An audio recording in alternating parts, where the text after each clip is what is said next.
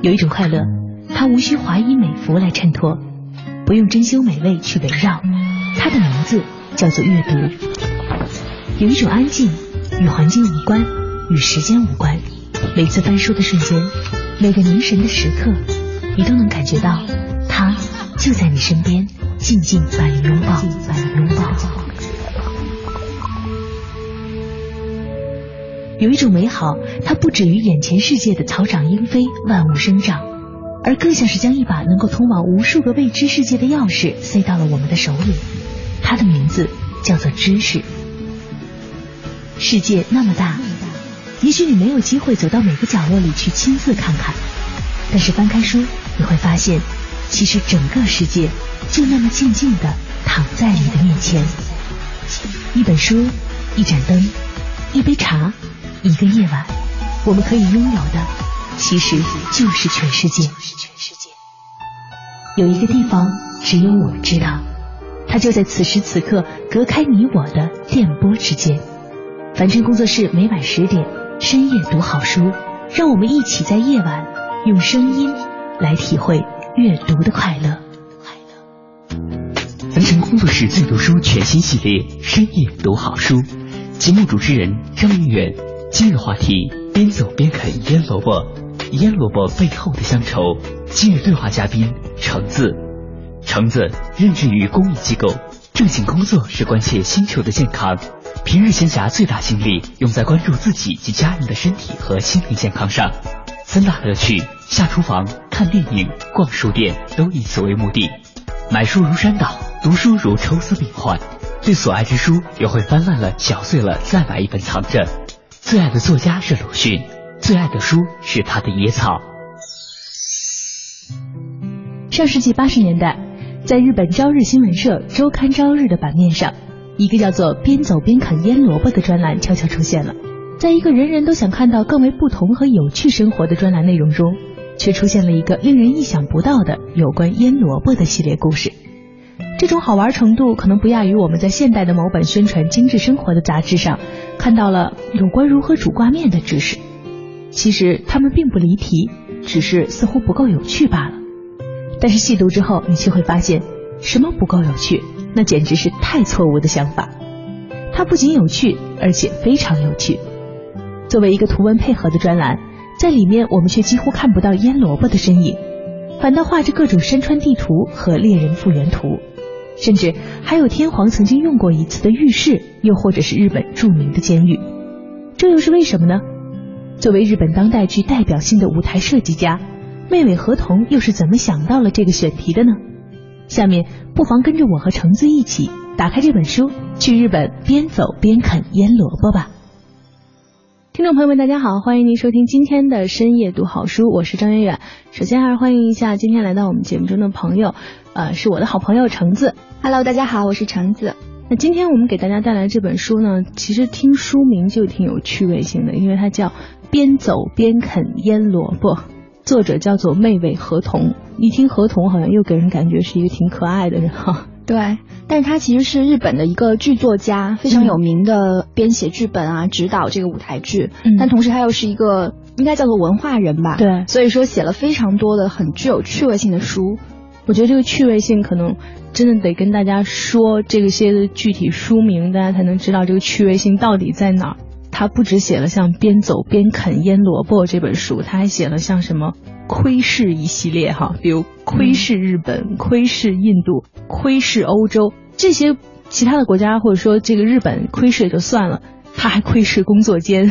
对，还有窥视厕所、便当盒这样一些地方，嗯，所以其实真的是一个很有趣的，让你觉得很好奇，透过他的眼睛会怎样去看外面世界的这么一个人。对，我觉得这些作者，嗯，他之所以。书写的有趣，是他始终保有一颗特别好奇的心。嗯，我第一次听说这本书的时候呢，是一个香港的作家，然后他就是在香港的茶餐厅，据说坐了四十八个小时，然后每天看来到这个茶餐厅的人，然后就跟他们聊天啊、喝茶啊。然后他说，我他之所以会做这么一篇就是专栏的文章，嗯，就是受罗彤先生的呃启发，对对对对对。哎，其实真的。就是像妹尾合同自己在这个文章里面有讲，首先他的名字，我一开始觉得很有趣，后来我在想是不是因为这个文化的原因，我会觉得他的名字很有趣。后来发现，在他这个专栏里面写他去寻访的那些地方的老乡，有的见到他的名字都觉得很有趣，说你叫合同是那个合同吗？就是我们说的那个合同吗？嗯，而且他在干的事情，就是连他真正去探访的那些老乡，那些真正还在做腌萝卜的人都会觉得很奇怪。奇怪的原因是，居然有人从东京这样的大城市来。专门为了问我们怎么做腌萝卜，和专门问我们怎么做萝卜，这件事情让大家觉得趣味性、奇妙性带上了一丝甚至有点奇怪的味道。大家都在想这个人在做什么，但是他写出来了，而且写了厚厚的一本，还让人真的是就是一读下去就难以释手。嗯，因为这个故事真的是太多了啊。嗯，我们讲讲这个腌萝卜究竟是怎么回事儿。其实腌萝卜这本书呢，最开始的时候一个契机哈是。我觉得可能大家经常会看到的那些美食周刊啊，或者说一些生活精致生活的周刊上面，都会有一些作者的专栏。那最开始的契机其实也是想在这个专栏上面，嗯，登一些寻访日本。我觉得一开始那个编辑想的这个想法还挺好的，叫列岛草枕，好像是，嗯，就是到日本各地去寻访、去住宿，然后看到的见闻。其实听这个名字都觉得好像是一个很诗意、很文艺的呢。结果没想到，何同先生说不，我不，我不要写那样的文章，要让我写的话就写边走边啃腌萝卜。其实我挺理解那个编辑当时可能有的那种绝望的心态，一定崩溃了。对啊，因为这个腌萝卜实在太日常了嘛，就是每一份日本定食里面的几片咸菜，就很难有人把它作为一个主题，然后为它去做传的感觉。我觉得在平时能接触到我们中国人的日常生活里面，其实酱菜和腌制的这种咸菜都是经常会出现的，嗯，一个所有的饭菜或者说这些所有的配菜里面的一个特别特别小的配角。即使酱菜的这个领域里面都会有很多。那今天其实我相信，可能像编辑也一样，读者们也一样，都会有一个感触是，这个人寻访日本各地。他并没有说寻访日本各地的酱菜，而只有腌萝卜。似乎这一种腌萝卜里面，而且它又代表着日本传统的记忆当中的味道，是一个传统的，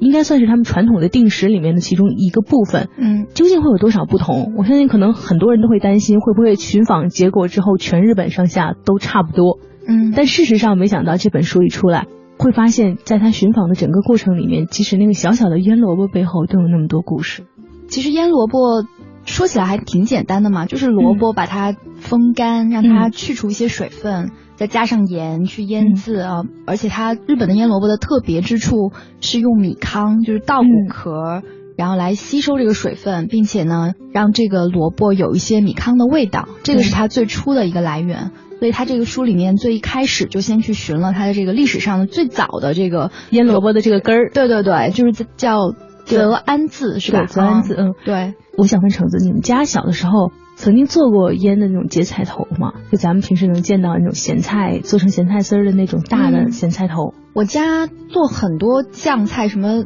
呃，这个，真的，对对对，这些什么。辣椒啊，黄瓜呀什么的，但是芥菜头确实是非常北京的一种。对，嗯，因为我记得我小的时候，好像是每年的时候，我姥姥都会做这个芥菜头。嗯，我其实一直觉得，像做咸菜这回事儿啊，应该是一个老幼咸宜，家家都会，然后好像感觉它没有技术难度和技术含量的事儿。但是没想到，在看到这个妹妹合同的这本《边走边啃腌萝卜》，感觉萝卜应该是更好腌、更没有技术含量的时候。在看这本书下来，你会发现却能看出很多好玩的，而且确确实真的不一样的味道。其实腌咸菜这个事儿吧，就是那个时候有需要嘛，比如说没有那么多新鲜的蔬菜，才会想要把呃这些蔬菜腌成，包括我们很多辣制品也都是这个道理。但是其实现在，包括我们家里面这个咸菜的制作也变得越来越少了，可能就是因为新鲜的蔬菜比较多了。嗯，那书里面何同先生也说了。腌萝卜也是随着现在的这个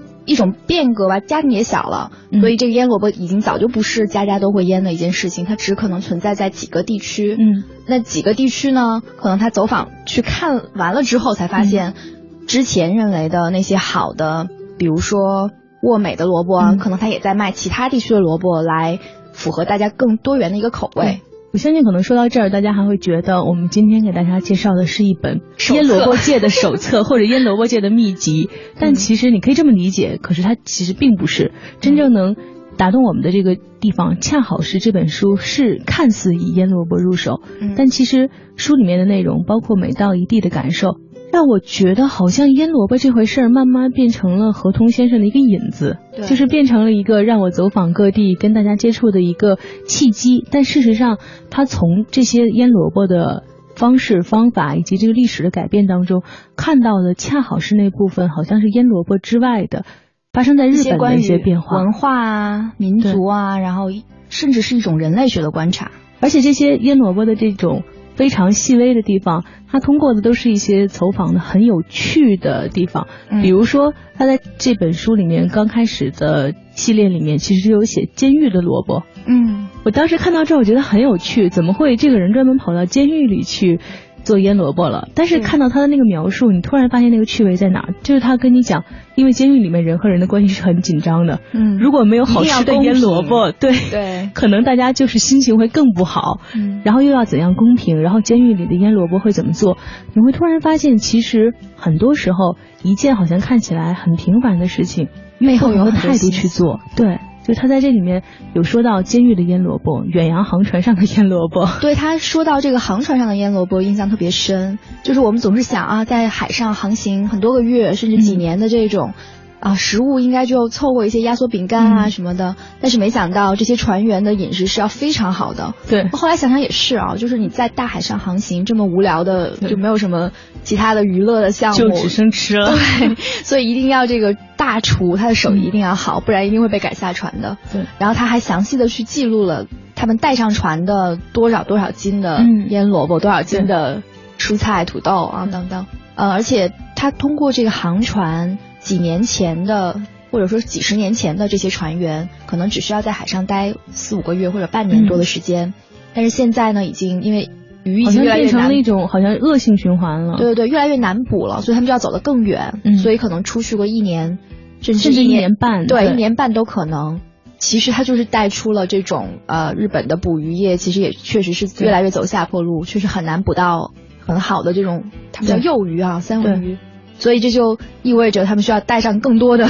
腌萝卜到船上去。在他其实写的这些文章里面，都是能从这些第一线腌萝卜走访的第一线，给你带出的绝对不仅仅是腌萝卜的味道，而是背后日本社会真正发生了什么改变。其实像在这个远洋航船上，他其实就在写，最开始我们可能没有那么先进的航船，然后我们需要短期内就能返回，所以我们可能。航船的吨位也没有那么多，我们能够真正捕走的鱼也没有那么多，所以对于当时的渔民们来说，可能是十天半个月的这个航程已经算是远行了。所以对于他们来讲，即使十天半个月，然后带一点东西吃，然后也能保证非常好的这个渔获。可是现在随着我们现在的这种科技的发展和变化，好像。我们的这个技术越来越先进了，但事实上，像他其实在里面写的那些真正可能大家会觉得除了腌萝卜之外的东西会特别的多，包括远洋航船里面的那个舱位是怎么设计的，然后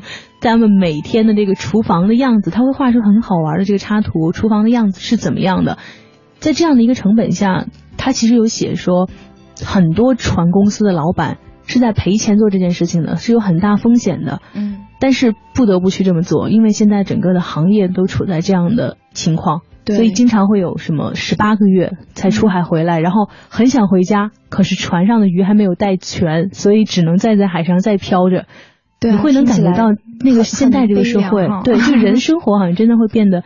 越来越艰难了，好像我们的条件比原来好了。所以从腌萝卜，它也就。不断的带出来这种现代人他的一种困惑嘛？那之前你可以让腌萝卜风干，但是现在恐怕都是直接放到缸里面拿米，让这个这个水分自出来。对，但是就失去了那种之前吹着太平洋的风，让这个腌萝卜有一些 海风的这个风味的这个味道。而且其实也也都是现代消费的一种必然的结果吧。那之前。可能在节奏没有那么快，你还可以加加去腌制这个腌萝卜的时候，你自然能够保存那些所谓的古早味。但是现在他也写到嘛，比如说东京的这些上班族，他们恐怕早就失去了这种心思去品尝带有家乡味道的这种腌萝卜，只是口味会越来越偏向于甜一点的，并且希望这个萝卜的颜色是有特定的。所以他在之后去采访这些腌萝卜的制作的时候呢，也特别。去到这些大型的酱菜厂，然后这些酱菜的老板明显不太愿意和他聊 聊起这件事情哈。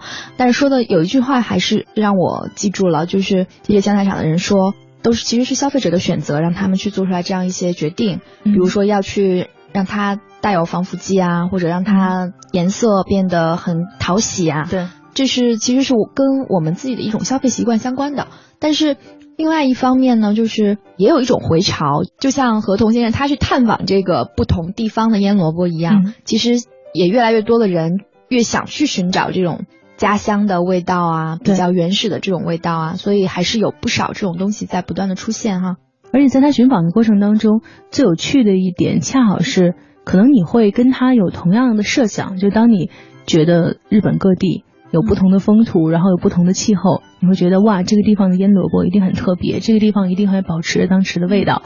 但当你长途跋涉去到那儿以后，你发现好像和你出发的地方也没有什么太大的不同了。嗯，当地的人们生活方式，还有他们的一些饮食习惯，好像也在逐渐的变得趋同化。即使是在一个好像看似还很传统的那些乡村里面，好像看起来还很闭塞，但事实上他们也并不会用那种最古老的方式在做这种很应该很有古早味的东西了。让我觉得好像还挺感触的，就是他写的那个在雪国的那个，已经找不到真正的那个雪国当地那种原始的部落的人了。对他好像说的是那种让我们能感觉到的，他画的那个插图像是雪山猎人啊。真正的雪山猎人需要穿着什么样的衣服？嗯，然后草鞋，对，有那种草鞋。真正让我觉得他写的非常细腻、非常打动人的地方是在于两个地方。第一个是我当我读到他们当时进山的时候，所有的猎人进山的时候是要说山语的，然后这套山语是跟普通的语言不同的。然后山林是要叫什么？熊要叫什么？家要叫什么？生活要叫什么？然后这套山语是只有进山的时候。可以说，而且进山的时候是不可以说外面世界的语言的。然后当你回到家以后，是再也不可以说山语的。对，而且他们对山神的一种尊敬嘛。对，他其中写了一句话，让人觉得特别受触动，就是那种天真的程度，我觉得真的不亚于在看童话。他在说，那些山林的猎人，传统一些山林的猎人，他们相信山林是山神统治的世界，嗯，是有那个敬畏在的，所以他们一定要区分出一种语言是。这套语言是为了表示尊敬和恭敬，只在山林里使用的。用我们现在的眼光看，可能有点落后。他后面自己也有写，现在年轻人早就不相信有什么山神了。我们开着车，然后穿着什么防寒的羽绒服，带着枪，直接就能上到半山腰去打猎，根本就不再相信山神。关于这种他对于日本各地的一些风俗和一些历史的一些追溯，确实有很多时候他是失望的。对，比如说，我记得他还有另外一段是去探访一个做纸的村子，但是那个村子里面的人已经越来越少了，就只有一些小孩子还在那边一个很简陋的村舍去学习。然后他看到那些小孩怎么用。这些草来编纸，其实是一个也是即将失传的一种技艺了。嗯，但他看着那些小孩的这个手怎么在冰凉的水里面，好像其实还挺受罪的。他就问到这些小孩：“你还会再继续在这边做吗？”嗯，那明显那些村里的人和这些孩子都希望能够摆脱这种生活，去城市过生活。但是另外一方面呢，一些城市中的人又特别向往这种乡村的生活，所以在另外一段他还有写。一群理想主义者来到乡村去过这个乌托邦的生活，但最后没有过下去，因为不想喝速溶咖啡，要回到城里的故事。这好像跟我们都多多少少有点类似啊，就是都有一些很田园的想象，但是因为可能没有经历过比较清苦的生活吧，可以说就会有的时候往往不习惯。这样说起来其实还挺矛盾的，就是一边啃着这个腌萝卜，一边一边觉得，哎，我其实也应该去种一种，做一做。但是真的去动手去做的时候，就发现。其实还是挺养尊处优的，因为很多时候好像在我们的想法里面，那个腌萝卜也好，或者说，呃，草鞋也好，或者说造纸也好，它代表了一种特别传统、简朴、非常朴素的一种生活态度。嗯，但事实上，可能在真正从事它这几代人的这些传承人的眼里，它可能已经是渐渐没落的一个东西。就像其实何同先生他去很多地方探访的时候，当地的比如有。又是村长，又是寺庙的住持，又是博物馆馆长的，他们村里面的三大头领集一身的，他们的村长吧，也会说你怎么会感兴趣这个东西？甚至他可能跑到很多地方出租车司机在外面等，说你居然没看天皇的浴池，你就去看了个腌萝卜。所以可能在很多大家人的眼中，这些原来古早的，好像属于我们生活当中的东西的淘汰是必然的。但何东先生是用他自己的方法在做一种记录吗？嗯，尤其我我特别喜欢看他的这种手绘的这种图。嗯，无论是把这些萝卜怎么绑起来晒干，或者是他怎么去画。用于腌萝卜的这种萝卜，就有哪些其实是特别适合放在那种圆的木桶里面呢？因为它两头窄，中间比较粗，所以可以，他们叫做什么鱼形吧？就是对，就把它放到这个圆桶里面。你会看到啊，呃，原来这种智慧是可以通过这样的方式啊被记录下来，而且这种你还一边还要赞叹啊，这确实是非常有智慧、民间的智慧。这样一件事。我记得看到有一个点。当时觉得很触动，就他讲到说，跟大家聊起有那种传统的草鞋的制作工艺，然后当地人就非常热情的说，某某某个村子的人有人在做这个，然后那个人出生的年月一换算是一九零二年。我当时其实听到这个一九零二年，我都觉得首先是一个很惊人的、很长寿的老人，然后其次他其实说到打电话的时候，他说呃，因为今年的这个好像稻草的产量不是很好，然后老人家非常。非常开心，有人在问这件事情，然后跟他说，来年等到稻草的质量好了，我编一双给你。我当时其实很惊诧的是，除了老人很长寿之外，发现他原来还真的还在继续编草鞋这件事儿。哎，如果没有魏美合同去到那边，你真的可能完全不会知道，不会了解，嗯，还有这样的一些人在。随着他的寻访，他给大家看到的是很多。不只是日本社会在发生的问题，而是我们原本以为只发生在我们身边的，但事实上，其实在日本社会也在发生的事情。就比如说一些传统的手工业的消失，然后一些传统的技艺的消失，嗯就像做草鞋，就像做腌萝卜。对。包括他还触及到了，比如说日本的医疗，他比如说他对突然就不知道为什么对肾感兴趣，于是 于是去看他的朋友洗肾和整个医疗的这个问题，然后又讲到了盐，嗯，就是腌萝卜里面必然要用到的一种配料，嗯，但是它的变化其实也是越来越趋向于单一化，嗯，就是现在整个工业的标准会把这种就是。氯化钠的这个纯度看成是评价盐好与坏的这个唯一的一个标准，但是事实上盐的种类是非常多的。我前两天还翻到过一本杂志，就专门在讲盐要有哪些可以做成什么样的盐，就不仅仅是椒盐，还有这个南洋风味盐，然后这个法国风味盐。当然，它可能配料都是需要，比如说当地的海盐，然后再加上一些呃当地的一些香料哈。嗯，但是我就突然觉得，哎，这个是一个特别有意思的事情，就比你平常只是加一点点调味，就确实丰富了好多。所以味美合同也是在这个里面就专门去探访这个自然盐保护的协会嘛。那确实也有这么一群人，他们在致力于说保存，用各种各样的方法，无论是井盐啊，还是海盐啊，这样的一些制作方法做出来的不同的盐。小时候，你想要什么？我要一台大大蓝色的飞机，带我环游世界，到地球每一个角落，在蓝天白云中穿梭。而长大以后，我想要什么？我要一台小小红色大陆机，和你一起录下，为我们现在不在家。蓝色变成红色，因为你柴米油盐酱醋茶，一点一滴都是幸福在发芽。月儿弯弯爱的傻，有了你什么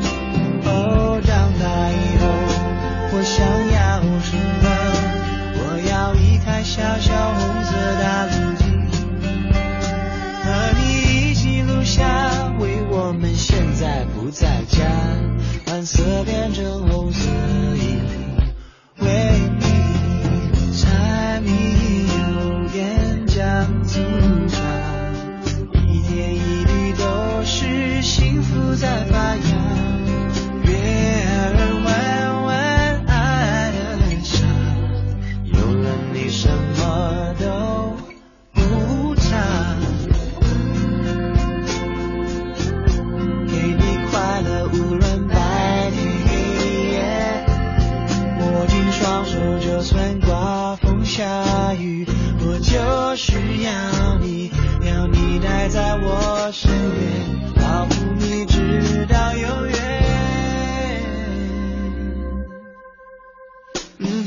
柴米油盐酱醋茶。文成工作室最读书全新系列深夜读好书，节目主持人张明远，今日话题边走边啃腌萝卜，腌萝卜背后的乡愁。今日对话嘉宾橙子。边走边啃腌萝卜这本书的作者妹尾和同是日本当代具代表性的舞台设计家。一九三零年生于神户，一九五四年因舞台设计而崭露头角。此后活跃于戏剧、歌剧、芭蕾舞、音乐剧、电视等表演艺术领域，曾获纪伊国屋演剧、山多利音乐、一本记优秀、兵库县文化等众多奖项。对于这样的一位文艺工作者来说，想要写一个与生活和旅行相关的专题，似乎怎么也和美食挂不上钩。事实上，周刊的编辑最初也是想让他以自己的视角写一篇周游日本各地的图文游记罢了。但谁知，最后呈现在大家面前的，却是现在的这本叫做《边走边啃腌萝卜》的奇奇怪怪的合集。妹妹合同从腌萝卜当中究竟啃出了什么味道？这个原本以为属于日本人生活的故事，又给我们带来了怎样的感触呢？深夜读好书，谈话再继续。其实说到盐，我觉得就像腌萝卜给人提前那种感觉一样，应该是各地不一样的。尤其是在一些看到那些日式料理的日剧也好，或者一些他们的这些文章里也好，每个地方的。海水风味，然后各种气候不同，一定应该是有不同的味道的。但是其实魏伟合同在采访的时候发现的问题，也恰好是我们在感叹的一个问题。似乎我们现在这个食品制作发展的工艺是在缩小那个差异性，就是在缩小让你失望的这个可能性。大家有一个曲中，一个基本上的一个标准值，就输出的是这个产品更大众的一种口味。对，嗯。但是那个属于家乡的那个味道的，好像现在越来越少，几乎是没有了。包括他在说那个腌萝卜的里面，其实有说到的，让我觉得很好玩的一个地方是，他说曾经还有一个地方那个是烟熏萝卜，哦，熏萝卜，对。对，而且他自己特别有趣的一点就是他爱自制食物，于是他用了一口那个荷兰的那种熏锅嘛，就底下放木屑。然后就直接放在那个锅上自己熏了一下，而且第一次把家人全都吓怕了，还把邻居都吓怕了，说是不是火灾。对对对，但是通过他的努力哈，之后就成功了。嗯，而且在这个做熏萝卜的过程当中，其实他在探访真正跑到这个听说熏萝卜会做的很好吃的地方，嗯，去真正寻找这个味道的时候，也发现了真正熏萝卜背后的故事。其实即使到了当地，好像已经离东京很远，应该是一个做熏萝卜的地方，但是当地人都跟他说，因为家庭装修的改变，然后可能地炉也没有了，现在没有熏萝卜了，所以变成了。一个原来做酱菜的厂子，帮大家代客加工，然后每一家都会去到那他那儿做了。熏萝卜，回家再自己腌，就让我觉得好像即使好像已经有改变这种方式，在我们现在看来都已经是一个好像更贴近古早味的那个做法这种情况真的好好普遍，就比如我前一阵在东北的时候，他们之前都会自己做酱啊，做辣椒酱。那就每家都会自己把这个晒好的干辣椒把它磨成粉，但是慢慢的这个手艺就每家都不太做了，所以就变成一个村儿，然后有一个机器，然后大家统一把各自晒好的干辣椒，然后送到那个地方磨成粉。但是这些人就会觉得啊，这也不错啊，至少是我自己家的辣椒，然后我对我磨成的。但是像这个书里面写到的，比如说地炉的消失啊，其实也确实就代表着一种生活方式会慢慢淡出，比如说。做饭的这个炉灶也慢慢变成天然气啊，或者什么的。这种生活方式的改变，我觉得在妹妹合同的书里面，这种感受给人的，好像最动人的那点是，恰好那个悲伤性没有大过他这个所有经历里面的趣味性，而且经常会有让你觉得很温暖的地方。就包括他其实说到一个常年积雪的一个村子。他说：“这个村子虽然常年积雪，但是让你觉得很可爱的是，即使到外面的山路都可能会大雪封路了，这个村子从来不积雪，因为村子会用村里的财政支出买那个铲雪机，时刻保持畅通。而且从是几十年前还是十几年前开始，这个村子就已经实现对老人和孩子的免费医疗，然后对青壮年有健康普查。他其实提到这些的时候，后面那句话往往是就最触动人心。他后面说，突然觉得了一股好像在雪国不应该有那种暖意。对，我觉得他还是一个很乐观的人，就作者本人是一个带有一种童心和乐观精神的人。虽然他写的很多是一些逐渐在消失的东西，但是他有一句话说，好像是某一种萝卜吧，它就代表了一种突破传统和守护传统。就是你你突破一个东西的时候，其实你也是变相的守护了它。嗯，一味的守护有可能是确实是不符合发展的潮流的嘛。但是如果我们能够稍有突破，但同时又保存了它良好的部分，那当然是最好不过的了。这里面也讲到，就是之前的什么有一种萝卜，在他之前比较固执的认为就根本不算腌萝卜的，因为没有用到米糠，嗯，而是用这个料酒跟酒糟吧，嗯，好像这种叫做什么手口字啊，手口字的一种萝卜。但之后呢，他也宽容的把它又放到了腌萝卜这里面，说好吧，那确实现在这种萝卜也被大家接受，然后为什么我们还一味的严格的说必须要用米糠才能够叫做腌萝卜呢？所以其实包括他在说到用腌萝卜的这个做法的时候，他也是给你传递了一种很可爱的一种观点，是包括其实，在做传统的腌萝卜的时候，他说可能原来是你要带上路，然后要走很远的路，然后赶路的时候一种方便的食品，所以腌萝卜的原来的盐分会很大，嗯，然后慢慢的为了适合现代人的生活，它更多的变成了一种零食小吃，然后变成了一种。要更适应当代人的口味，所以那个盐度会不断的减少。在这个过程里面，其实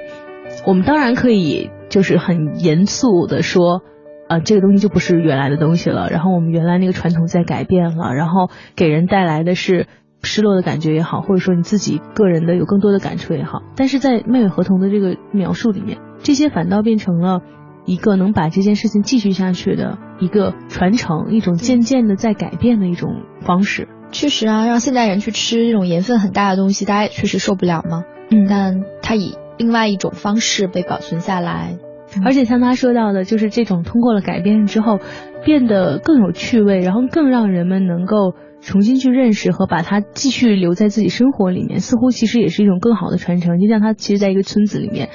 说，最早的时候，可能大家对于尊老就敬老的这个概念是很模糊的。敬老到底有什么用？但后来村子做了一个活动，就是每年春天会举办腌萝卜大赛，然后在 每家每户都要腌萝卜的时候，孩子们就会去问老人腌萝卜该怎么做。他说，在这个过程当中，所有敬老的概念，孩子就知道老人知道了那么多，而老人知道了自己的这些生活经历可以传递给后人，活得也更有精神。然后一到这个每年快到冬天到春天的时候，每家每户都开始很期待，然后对生活有那个期待的精神。他说，好像在那篇文章的结尾写到，在他要走的时候，村里的孩子们特别兴奋的跟他讲，说明年开春要不要再来一次，和我们一起吃腌萝卜。看到那儿，我突然觉得哇，生活好美好，有那种很温暖的感觉。因为食物本身就构成大家生活非常大的一部分。比如说很多主妇，她可能确实一天很多的精力都要花在我怎么样准备一份这个家人满意的食物上面嘛。我平常跟父母聊天，也经常会去请教他们说，哎，平常爱吃的那个东西怎么做，然后他们就会特别兴奋，因为这确实是代表了你对他们的一种。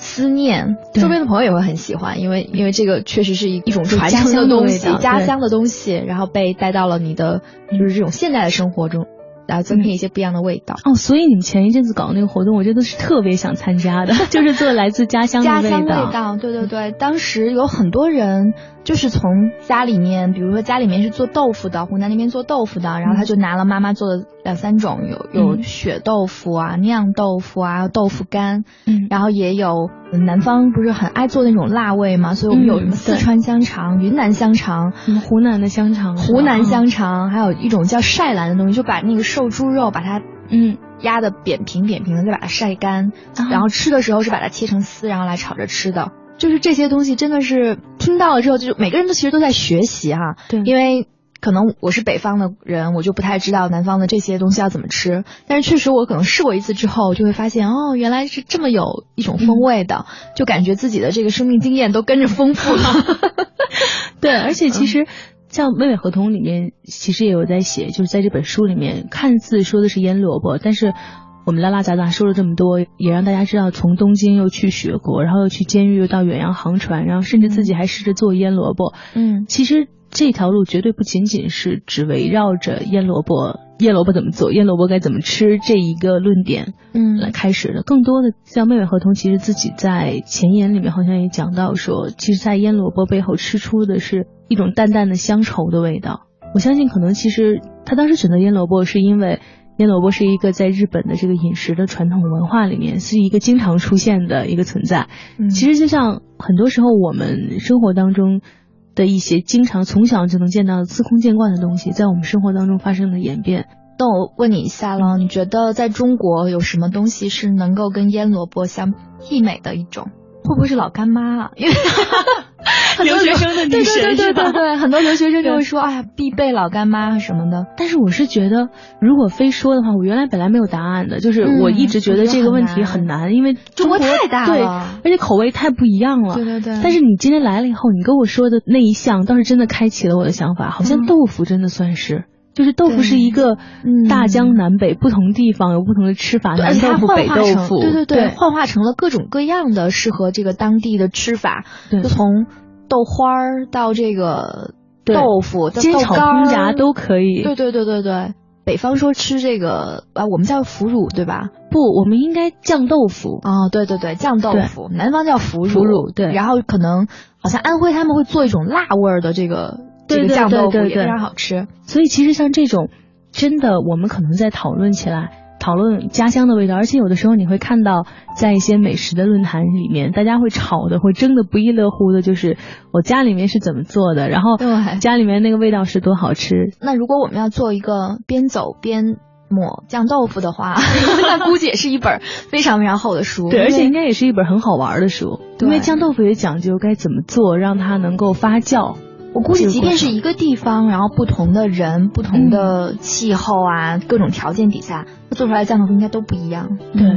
而且我相信，可能在每个人心中，那份最美好的味道，就像其实妹妹合同在书里面说到的，也有人给他投简历，说的是我家的腌萝卜全日本最好吃，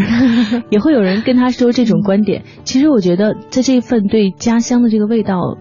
怀念的背后，我特别同意橙子刚刚说的，其实。不管是父母做的菜的味道，还是自己家乡那个特产的味道，其实我们可能更多的吃的恰好就是那个菜的味道背后代表的那份乡愁，以及我们对于家乡的思念。其实这也像是《没有合同》这本边走边啃腌萝卜里面给我们带来的最温暖的地方。虽然世界在变，然后我们的生活可能也在变，但是生活当中总有那么一些是不变的东西。对呀，就是腌萝卜的这种思乡之情。它一起带出来的，真的是一连串带着味觉、带着触觉、带着观感、带着故事，就是一起向你扑面而来的这种东西。所以它真的是一块腌萝卜引发的一连串有触感、有温度的小故事，特别推荐。从东京都出发，北至北海道，南抵鹿儿岛，西达鸟取，妹妹合同以日本人饮食生活的原点腌萝卜为线索。不仅一路品尝了从监狱、寺院直至远洋渔船厨房里的腌萝卜，就连民间腌萝卜迷的自制产品也不放过。最后竟然亲自还做起了熏萝卜来。在寻访腌萝卜之余，合同还不时偏离主题，忽而关注公害、食品安全和医疗保健，忽而又对食盐和竹纸的制作刨根问底，对东北雪国早已消失了的山野猎人也充满好奇。自然，那个记录着一代日本都市年轻人梦想的樱桃乌托邦旧址也逃不过他的眼睛。这本书我几乎是在晚上读完的。原本以为这样一本只说了腌萝卜的故事不会有太过美味的描述，可谁知就是这样一些朴素的腌萝卜，也让我在那些阅读的夜里垂涎三尺，久久不能入眠。原来那些记忆中曾经的味道和小时咀嚼腌菜的口感，一直留在了记忆的最深处。就像何童老师故事中所描述的那些普通乡村里的人和事，我相信也早与萝卜有关，却又超越了萝卜本身。他们不仅见证了日本人的勤奋和上世纪八十年代日本的乡村生活，而合同友人受其嘱托写来的海外腌萝卜报告，也令人依稀感到了日本移民的乡愁。而乡愁又岂是只在日本呢？而他所说的那份来自于记忆中的味道。又岂是单纯的来自于腌萝卜呢？